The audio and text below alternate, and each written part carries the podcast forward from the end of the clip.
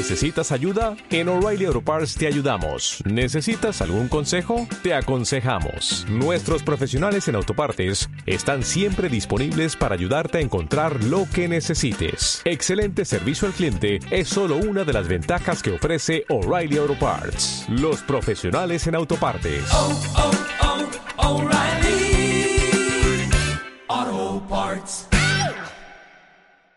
Estás escuchando Buscadores de Respuestas. Autismo, TEA o CEA.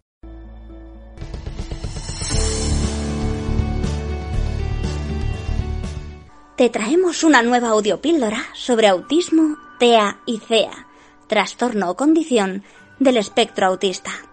Y recuerda, no las acapares de forma compulsiva. Dosifícalas, reflexiona sobre su contenido y que no te engañe su aparente simplicidad.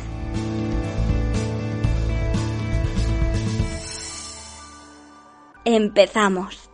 Trastornos del lenguaje. Una de las primeras señales de alerta incluso antes de recibir el diagnóstico TEA es el retraso en la adquisición del lenguaje o la falta de comunicación que se daría tanto en niños como en niñas.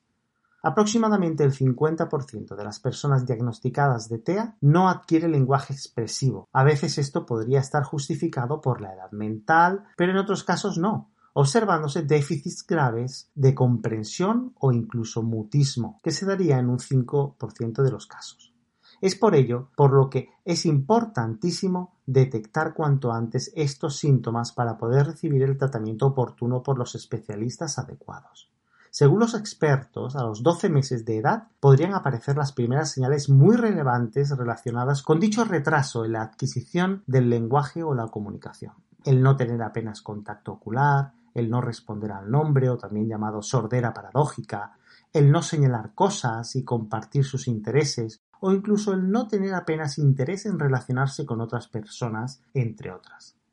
En los casos en los que se llega a desarrollar lenguaje, este suele aparecer de forma tardía y ser muy característico, y con alteraciones variadas que veremos a continuación. Son frecuentes entre estas alteraciones las ecolalias, la inversión pronominal, es decir, hablan de ellos mismos pero en tercera persona. Daniel quiere agua, siendo Daniel el que habla. El presentar dificultades para respetar a lo- los turnos en las conversaciones, pues no se suele dejar terminar al otro interrumpiéndole continuamente.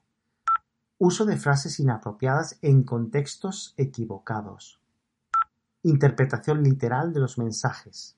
Dificultad para comprender chistes, dobles sentidos o ironías, aunque esto también se aprende y no sería aplicable a todos los autistas.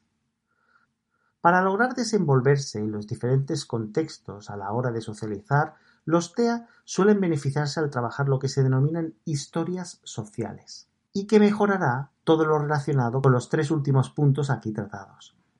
Se suele usar un lenguaje funcional para que el niño o niña conecte con su entorno, es decir, se pretende que adquieran un vocabulario lo más extenso posible, aunque éste suele limitarse generalmente a sus áreas de interés o intereses restringidos, como cosas, objetos o acciones del tipo andar, comer, saltar, y en menor medida a acciones abstractas, como creer, imaginar, pensar, ante los problemas en la comunicación con su entorno suele darse lo que se conoce como instrumentalización del adulto, donde básicamente el autista utiliza al adulto como instrumento para conseguir todo lo que quiere.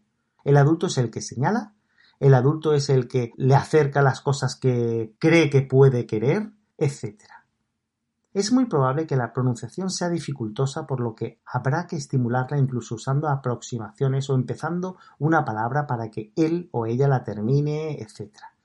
Para estimular la aparición de dicho lenguaje oral serán vitales los sistemas aumentativos o alternativos de comunicación, o su abreviatura SAC, S-A-A-C, aunque lamentablemente no funcionan en todos los casos.